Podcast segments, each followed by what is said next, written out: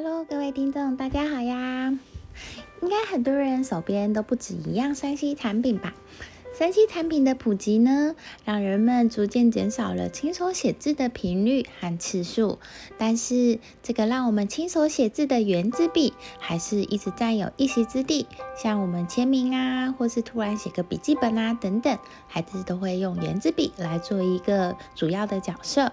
所以，这个圆珠笔呢，到现在还是没有完全的消失，使用率还是蛮高的。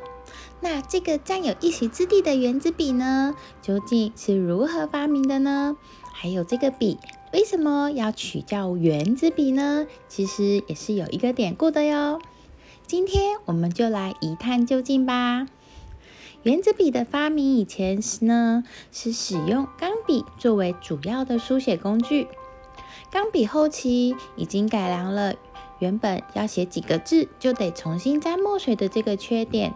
但是钢笔还是容易有漏水的情形发生，而且这个墨迹啊干掉的速度非常的慢，所以容易让字这个糊掉，以及呢也容易弄脏手等这些缺点。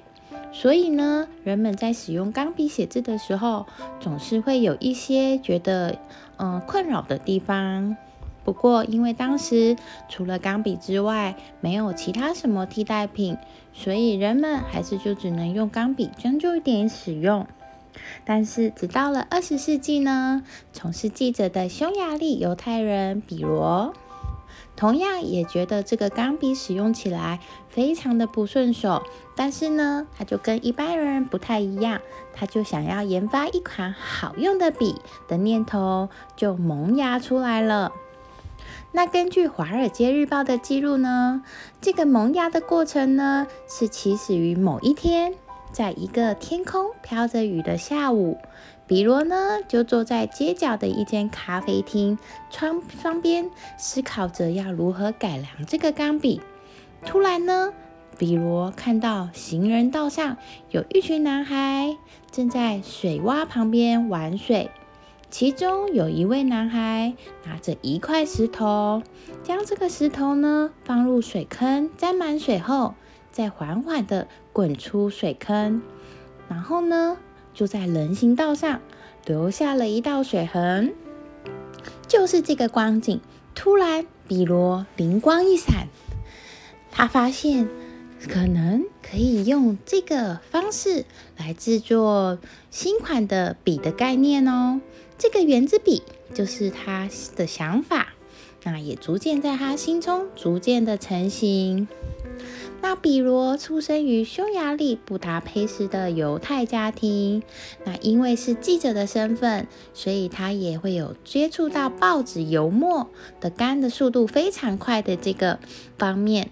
那这个油墨呢，也让印刷报纸变得非常的有效率，因为它干得快嘛。那因此呢，他就和他的化学家兄弟决定呢，用这个方式来研发一种新的笔。经过多次的尝试和失败呢，最后他们将圆珠置于笔尖处，当圆珠滚动的时候，便会将墨水带到纸上，也因此成功发明了第一支圆珠笔，就是借由滚轮。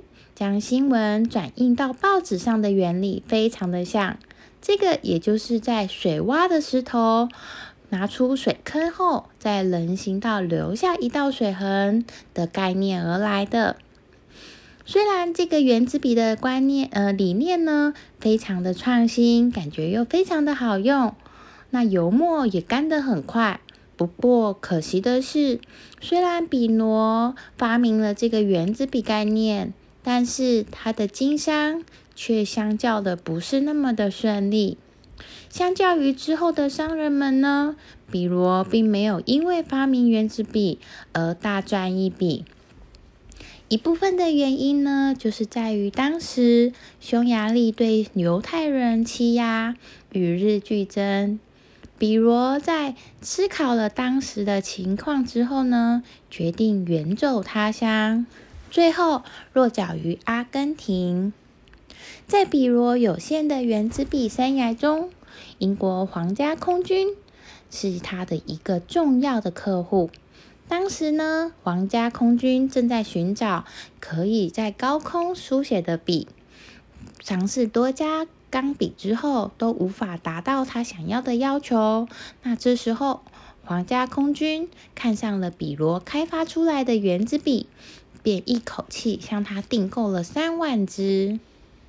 就在比罗努力的在南美洲拓展原子笔生意的时候呢，欧洲地区的局势随着二战爆发每况愈下。于是比罗呢就决定把家人都接到南美洲来。最后，比罗果断的在原子笔和家人中选择了家人，卖掉了手上持有的公司股份。筹到一笔资金后，把在欧洲的家人们全都接到了阿根廷来。虽然现在大家普遍认为比罗是第一个发明圆珠笔的人，但是事实上呢，早在一八八八年，不好意思，一八八八年，美国发明家约翰就已经发表了相同的概念，而且也获得了专利的圆珠笔。但是由于难以书写，还有商业上的因素，所以这个专利呢，最后被取消了。约翰也和第一位发明圆珠笔的发明者头衔擦身而过。那这支圆珠笔为什么在进引进中国的时候被取名为圆珠笔呢？你们猜是有什么原因吗？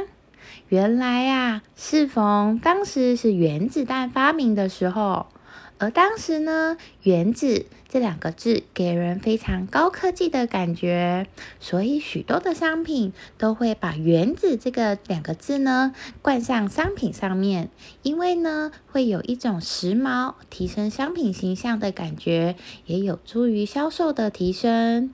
那才将这个圆珠笔也冠上了这个“原子”两个字。不过呢，也有另外一种说法是说，由于圆珠笔笔尖的钢珠非常微小，所以呢，就以原子来形容。原子笔呢，大多的成分是塑胶。原子笔的发明虽然方便了大众，但是也造成了另一个问题，就是塑胶垃圾。根据统计呢，光是美国每年大概就有超过十六亿支原子笔被丢进了垃圾桶。后来当然也陆续研发了可替换笔芯的原子笔。那随着三 C 的普及，很多原本需要书写的文件也都逐渐被三 C 产品取代，也减少了大量的垃圾。这样应该算是一个好现象吧。还是其实也延伸了一些我们看不到的问题，也逐渐产生了呢。欢迎大家来留言说说你们的想法哟。今天的故事就先说到这里了，我们下次见，拜拜。